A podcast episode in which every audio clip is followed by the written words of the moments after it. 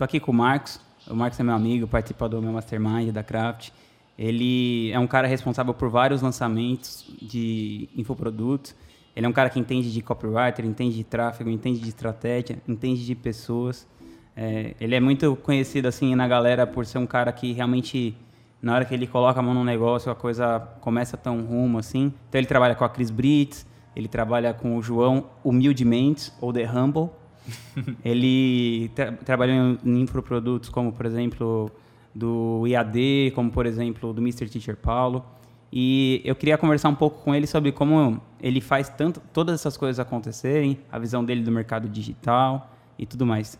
E assim, ele também, antes de tudo isso, ele é músico, produtor musical. Eu queria saber, cara, como que você caiu desse negócio de tocar bateria, produzir música, para começar a trabalhar com marketing digital?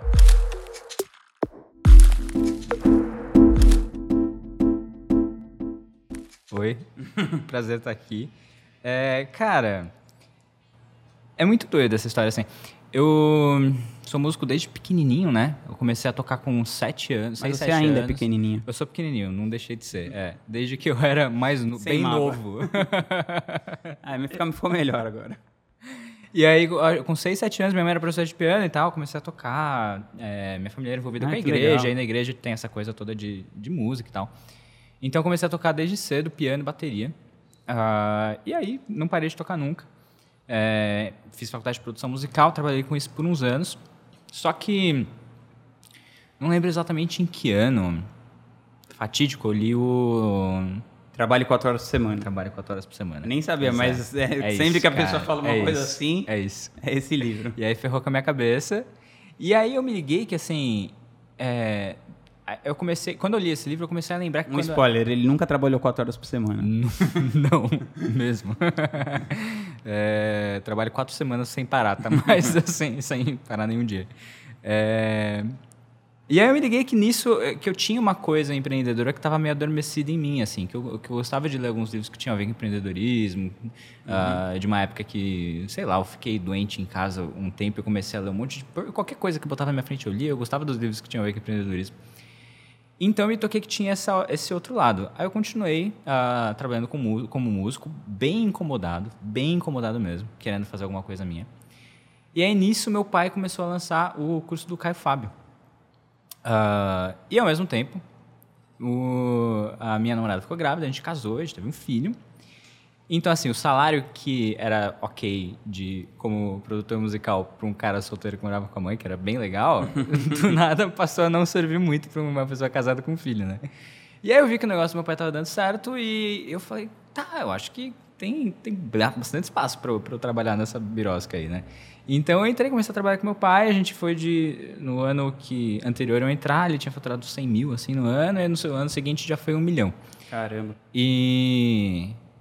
E aí eu entrei, cara, puta, fiquei meio viciado assim no jogo mesmo da coisa e não parei mais. Mas você entrou é, e que você começou a trabalhar no que especificamente, assim que você entrou? Tá, Como é- que foi esse caminho, assim, pra você passar por todas essas áreas e tal? Nossa, cara, meu pai, ele. Ele precisava. Ele queria uma pessoa pra ajudar com suporte, né, na época. Eu falei, puta, mano, que suporte, brother. e aí eu vi aquele. E aí, tipo. Eu, eu sou. Eu sou muito fuçador, assim, então eu tenho muitas habilidades. é, desenvolvidas até, tipo assim, 60%, 70%. E uma delas é, tipo, design e escrita e tudo mais. É tipo assim, mas várias é. coisas nas coxas. É, não, várias coisas okzinho, entendeu? Okzinho. então aí eu comecei a me enfiar em tudo que dava pra fazer, né, cara? Porque eu tinha esse background de, de produção musical que tem uma veia técnica é, bem forte, assim, né? Então toda essa parte de design, vídeos, tudo mais, comecei a me enfiar nessa birosca. Fui me enfiando em tudo, cara. Tudo que eu podia. Estudando tudo, indo em todos os eventos que eu podia. Ah, e aí eu acho que a primeira coisa que eu comecei a me especializar foi tráfego, porque ali foi onde eu vi que, tipo, ah, tá, então, tipo, a cada hora que eu passo aqui eu fico bem mais rico, legal. então, foi meio que ali, mas no começo eu comecei, eu fui fazendo de tudo mesmo, cara. Não, e o que eu acho que uma, uma coisa legal dessa, dessa história, que me ajuda é, até hoje, é que por eu ter feito todo esse processo, eu entendo de todas as partes do processo. Tipo assim, se eu tiver, se eu tivesse com muita folga, eu poderia, tipo, se eu tivesse só um projeto, eu poderia fazer ele todo sozinho, entendeu? Então é legal porque eu consigo entender um pouquinho de todas as áreas, conversar com todo mundo que está envolvido em todos os projetos. É- Isso é uma das coisas que eu acho que me diferencia um pouquinho, assim. Ah, que legal. E de- desse mercado que a gente tá, de infoproduto, tal, é, marketing digital em geral, tem alguma pessoa que você olha assim que você acha que é uma referência, que é uma coisa que você está buscando e por quê? Então, eu gosto muito do trabalho que vocês fazem com o Serbase, porque eu acho que é, é um trabalho muito estável há muito tempo, não tem aquele, aquela loucura assim. Óbvio que ainda é lançamento, então tem todo aquele estresse envolvido, apesar de que eu, eu sei que é menos do que é normalmente para todo mundo no mercado. Não tem aqueles altos e baixos, é uma coisa e estável, legal para todo mundo. Eu sei que o Serbase está felizaço com a parada, que vocês, tipo, melhoraram o branding dele, que é uma parada que todo especialista fica muito preocupado quando você começa a falar de venda e tal. É isso, sem querer pagar pau já pagando, mas eu gosto muito do trampo que vocês fazem. E como que você enxerga assim é, o mercado nos próximos? Quais, você- quais você acham que são os próximos passos do mercado assim de, de infoproduto? O que, que você acha, por exemplo, que mudou do- de quando você começou para hoje? Quais são as principais diferenças? Assim, como que você acha que alguém pode se destacar nesse mercado hoje em dia? É aquela história, né, que todo mundo fala, porra, há, três, quatro anos atrás, ou, ou quem deu sorte de entrar antes, ainda você conseguia levantar uma parada com, com lucro com bem mais facilidade. Podia ser mais nas coxas que dava. Hoje em dia não dá para ser nas coxas, tem que ser bem feito. Ah, eu vejo mais plataformas sendo criadas é, e menos projetos muito soltos, assim. Eu vejo mais pessoas pensando em, em criar marcas às vezes, é, mesmo que sejam marcas que, que, que girem em torno de um nome, mas que tem outras coisas atreladas, que entreguem mais soluções e não só tipo, é, puta, eu tenho um curso, entendeu? Pode, pode ser, eu tenho cursos, eu tenho cursos com outras pessoas, ou então eu tenho uma marca, ou então eu tenho uma escola. Cara, eu queria que você falasse um livro que foi um game changer assim na sua vida que você indicaria para quem está começando a empreender. Puta, eu trabalho quatro horas por semana, apesar do nome. Por quê?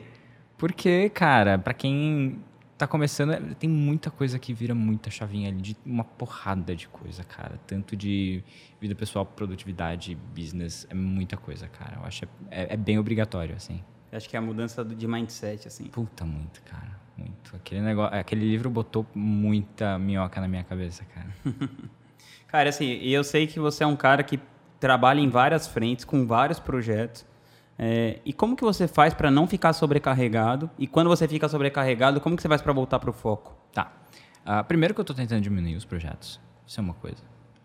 O que foi? Tá, eu, eu- vou dizer que eu gostaria de estar diminuindo. eu tô tentando menos do que eu deveria. Eu deveria tentar mais. É, Mas basicamente é tendo pessoas com quem contar, né? Para dividir os projetos. Esse é o principal. O principal. É, Então, assim, eu, eu consigo fazer as coisas que eu faço porque eu tenho pessoas boas trabalhando comigo, só por isso. E quando eu tô sobrecarregado, eu aviso a galera e vou pra represa. Vou olhar a água, só isso. Dá um tempo. É, dá um tempo ficar com as crianças. Então, tipo, a gente acaba ficando sobrecarregado com uma porrada de coisa, né? Então, esse- essa semana eu tava num encontro de mastermind e eu, tipo, cancelei o segundo dia porque eu tava muito cansado. Eu não queria ficar falando mais de negócio, eu queria ficar com os meus filhos. Então, eu peguei, fiquei em casa, busquei eles mais cedo na escola e fui recarregar, dormi cedo e é isso. É Ah, isso. que legal. E eu queria também que você falasse um pouco dessa coisa assim, como que é trabalhar com várias pessoas grandes e tipo conciliar esses interesses todos. Então, sei lá, por exemplo, você trabalha com a Cris, que é uma coisa, com o João, que é outra. E como que você escolhe os projetos que você vai pegar assim? Porque às vezes eu tenho a impressão que essa galera que trabalha assim nessa nossa área, as coisas vão brotando assim, né? Então o cara Aham. tá trabalhando com uma coisa, daqui a pouco ele tá com duas, daqui a pouco ele tá com três, e aí daqui a pouco ele já para de fazer aquela primeira coisa que foi o que em primeiro lugar levou ele até a segunda e a terceira. É. Cara, eu acho que existem muitas camadas, né? A primeira é o dinheiro, né? Você tem que entrar num, num Esse- projeto. essa, essa é a primeira, o seu primeiro critério de decisão. É, tem que ser um negócio que eu não vou sair mais pobre, eu vou sair mais rico no final das contas. Então, essa é a mas, primeira ma- camada. Mas é porque assim, isso, isso pode variar de curto prazo a longo prazo, né? Sim, é, mas é, é uma parada que eu não me ferre a curto prazo e que faça sentido a longo prazo. Essa é a Uhum. Certo. primeira camada mais básica. A segunda é, tipo, eu me dou bem com essa pessoa, o quanto. Eu gosto de trabalhar com gente que eu me dou muito bem, porque é- esse, é, esse é o meu rolê. Eu não Aí Você consigo... vai passar muitas horas e tal. É, e eu não sou um cara. É, esse é o meu perfil. Eu não sou um cara de trabalhar pelo resultado, saca? É óbvio que eu tenho resultado em mente sempre, mas eu trabalho pelo processo de trabalhar ser legal, entendeu? Então eu gosto de trabalhar com gente bacana, gente que eu me divirto e é isso aí. Então, é, o que eu acho mais legal é quando eu tenho uma conexão, eu, Marcos, pessoal, com o cliente final. Então, assim, isso rola com a Cris. Apesar de eu não ser coach, eu sinto a dor deles, sacou? É um rolê que eu olho para eles e falo assim, esses caras precisam muito da Cris, entendeu? Então, é, para mim é legal, é muito legal. Rola isso com a Mica. Uh, e rola em níveis variados com diferentes especialistas. É, uhum. e, e, não é sempre que dá para você ter aquele, aquele projeto que é tipo é tudo, né? Que dá uma puta grana, que é legal pra caramba, e que você conecta com o cliente final. É, é bem, é bem complicado. Então é, eu vou tentando fazer um balanço disso, mas, é, mas essas são as coisas importantes. Cara, qual foi o melhor investimento que você já fez na sua vida? Theo Valoto Dutra e Liz Valoto Dutra. Sem dúvida alguma, cara. Em todos os aspectos, assim. O que, é... que mudou na sua vida ser pai? É, eu, eu, virei meio super-herói, assim. Você vira super-herói, é uma coisa que na hora, eu, eu, lembro que eu saí da maternidade eu falei assim, caraca, eu tenho superpoderes, eu tenho super energia, eu virei a noite acordado aqui, tô pilhado pra caramba. Então, assim, isso é uma coisa que você ganha realmente. Tem todo esse lado do trabalho, de você não dormir, de você aumentar seu custo e tudo mais, mas eu acho que isso daí só te dá músculo, entendeu? É, então mudou muito minha vida nisso e muda de você é, passar a escolher melhor como você gasta seu tempo, né, cara? É isso. E sem contar a dopamina, né? que é a parte mais legal. Entender prioridades. É. Oi? Entender as prioridades. Sim, entender prioridades e, e, o prazer mesmo, assim, o gás que, que te dá, porque, porque dá. Porque quando tá tudo errado, você vai lá, senta um pouquinho no chão e acabou. Dois minutinhos tá tudo certo. Tá tudo ótimo. É. Cara, e você tem alguma rotina, assim, ou matinal, ou de produtividade? Ou você vai, ou você vai ver tipo o Zeca Pagodinho, assim, Zeca deixa a vida me levar. Meio Zeca Pagodinho, cara. Apesar de que é uma parada que eu, que, eu, que eu já tive em níveis variados através do tempo. No momento eu tô completa, minha vida, você tá ligado, tá meio bagunçada agora. Então, eu, eu, no momento não, cara, no momento não. Mas eu acho que é uma parada que todo mundo que tá assistindo aí pode... Um dia pode rolar. Isso, recomendo. não faço, mas recomendo. Isso. Entendi. E, cara, nos últimos anos, assim, teve alguma mudança de comportamento ou de crença que aumentaram drasticamente a sua qualidade de vida? Puta, em nível de trabalho, né? Uma crença que eu acho que, que é uma coisa de mercado, que eu acho que é meio. Não é nem uma crença, é uma parada. É um, é um conceito que as pessoas entendem meio errado, que é o lance do conteúdo, sabe? Uhum. Teve a época que a gente entrou na pira de fazer conteúdo à torta direito, sem planejamento, sem estratégia, sem nada e sem focar no principal que é a oferta, né? Que, tipo, meu, dane-se o conteúdo, a oferta tá meio vagabunda. Então, eu acho que é, essa, essa coisa de voltar para o básico sempre, sempre, sempre, sempre, sempre é, é uma das coisas no, no campo de trabalho que mudou bastante. Fazer faço. o arroz com feijão bem feito. Arroz com feijão bem feito, cara. Copy, oferta. O resto ajuda bastante. Mas você não tem esses dois, não, não tem nada. Hum, que massa. E como que você se enxerga assim nos próximos cinco anos? Você costuma fazer, é, não um planejamento detalhado, mas ter ideia assim da direção pela qual você está indo e, e, algum jeito de medir se você está indo para o caminho certo? Sim, cara, eu gosto. Eu gosto muito. Eu gosto muito de. É, eu sempre penso nisso, eu sempre falo sobre isso com quem está perto de mim, sobre tudo que eu quero nos próximos anos. Por acaso, eu estou no momento de reestruturar essa parada mas eu tenho uma boa noção, assim, de onde eu quero ir. É... Mas você pode contar pra gente ou é segredo? Não, super não é segredo. É, eu quero trabalhar com... Eu quero menos clientes, ficar só com os melhores, que dão dinheiro, que são legais e que eu é, tenho alinhamento e que, de E que você acha que vão ser quantos? Dois ou três? Acho que vão ser dois ou três. Acho que vão ser uns dois ou três. E voltar a tocar mais, cara. É isso. Essa é essa. Vai lançar suas músicas na web lançar minhas músicas na web. Nas plataformas digitais. famosinho, famosinho. Quero ser famoso. Digital influencer. não, super não. Quero só voltar a tocar de verdade. Cara, qual conselho você daria para você mesmo aos 20 anos de idade? Aos 20 anos de idade, vai fazer teu rolê, cara. Vai empreender. Mas e, é você, e você teve alguma coisa que você se arrependeu, assim, sei lá, dos seus 20 aos 30, que se, você acha que se você tivesse feito diferente, teria dado um turnaround aí para sua vida ser mais de boa? Não, cara, eu fiz todas as coisas bem grandes erradas que eu podia fazer e todas elas me fizeram extremamente feliz. Eu tô ótimo. tá relax. Quais são os, os, conselhos ruins que você costuma ouvir na sua área de expertise? Tá, essa do conteúdo é uma que eu já falei. Tipo, crie conteúdo a Loroff.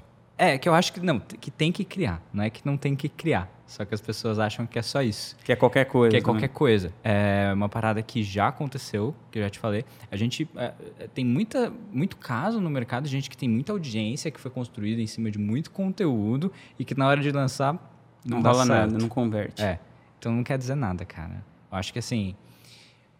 É, vai fa- quer fazer conteúdo? Faz. Tem gente que gosta pra caramba, eu acho super divertido. Vai lá e faz teu rolê.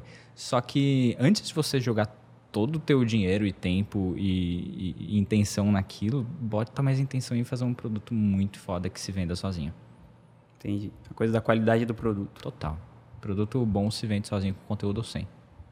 Cara, teve alguma falha na, na sua trajetória, na sua carreira, que depois acabou te preparando para um sucesso ainda maior? Tá rolando o tempo inteiro, pô.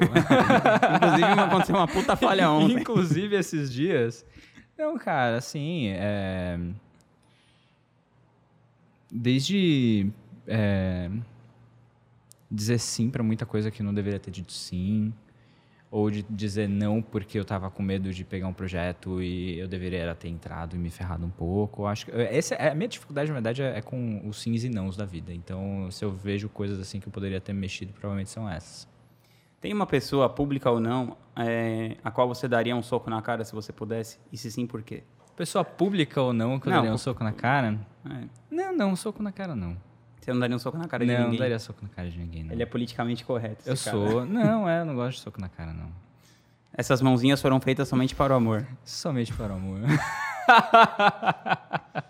Justo. Cara, se você pudesse colocar um outdoor gigante assim em algum lugar, o que, que você colocaria escrito nele? A vida é massa. Eu mandei fazer pra minha casa, de verdade. Sério? Sério. Cara, tem alguma coisa que você que você acredite que a maioria das pessoas acham um absurdo? É, eu acho que as pessoas dão muito valor pra família, cara. E apesar de eu ser pai, eu acho que isso é super errado. Eu acho que todo mundo precisa se afastar o mais rápido possível da família. Meu Deus. Essa é diferente.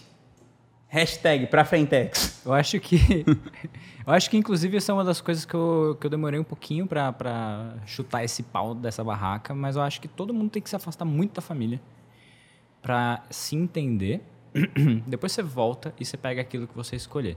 Mas família, por acaso, é uma parada que aconteceu na sua vida e você pode escolher ficar ou não. E você pode, principalmente, escolher ouvir ou não. Eu acho que a parte de ouvir é a principal, assim, cara, porque quando eu, quando eu falei que eu queria ser músico e aí eu comecei a juntar meus trocos pra montar o meu estúdio e tudo mais, todo mundo falou, mano, pra que, que você tá fazendo isso, cara? E eu fiz. E aí todo mundo começou a achar muito louco que eu ia largar essa que tinha dado certo de música pra empreender nos bagulho louco aí que meu pai tava começando a fazer e deu certo de novo. Se eu tivesse ouvido eles, não ia ter dado muito certo. E até hoje eles continuam dando péssimos conselhos. E, e é Mas isso. eles podiam ter dado bons também, né? Mas a questão é você A poder é- avaliar se ouve, se segue ou não. A questão é que você- todo mundo tem que tomar muito cuidado com as pessoas que ouvem, né? E aí a família acaba tendo uma, Um uma peso influ- maior. Um, um peso maior e não deveria ter. Deveria ter o mesmo peso que tipo, o cara da padaria tem. Entendeu? Você tem que olhar para aquela pessoa. Essa pessoa tem a vida que eu gostaria de ter um dia? Tem os mesmos valores que eu? Sim, não. Aí você decide se escuta ou não. Pô, essa foi surpreendente, cara. o Marcos, o paizinho, falando que É. família não quer dizer porra nenhuma. Essa foi boa. É isso. Você, por exemplo, é um cara que eu sei que teve uma, uma experiência bem bacana com a coisa da constelação familiar. Massa. Queria que você falasse um pouquinho disso, assim, porque você já trouxe a família em, dois pontos aqui, eu acho que finalizar com isso seria legal. Massa, cara. Eu acho que é, constelação familiar é uma das coisas mais importantes que rolou pra mim no último ano, sem dúvida. Alterou completamente a maneira com a qual eu lido com, com as pessoas perto de mim. É, me fez entender por que, que eu faço as coisas que eu faço. Eu acho que todo mundo tem que fazer. Assim, eu acho que seria legal se todo mundo fizesse, mas eu entendo que é um processo um pouquinho doloroso. Meio pesado. É, é pesado, então você tem que estar pronto. Eu gosto de tomar porrada, né? Eu, eu sou do tipo de pessoa que vai pra terapia e quando tá tudo bem, fala, mano, me bate aí, cara. Como assim? Tá tudo bem? Não... então. Mudou muito pra mim, cara. É, mudou muito e, e deu é, início a uma série de coisas, uma série de processos que foram sendo desencavalados a partir dali. Pô, massa. Obrigatório. Bom, cara, então é isso. Você, como que as pessoas podem te achar na web? É só procurar Marcos Dutra no Instagram que eu tô lá. Marcos Dutra A. A. Tem dois As. Dois As. Então, beleza, mais três. Tamo junto. Valeu.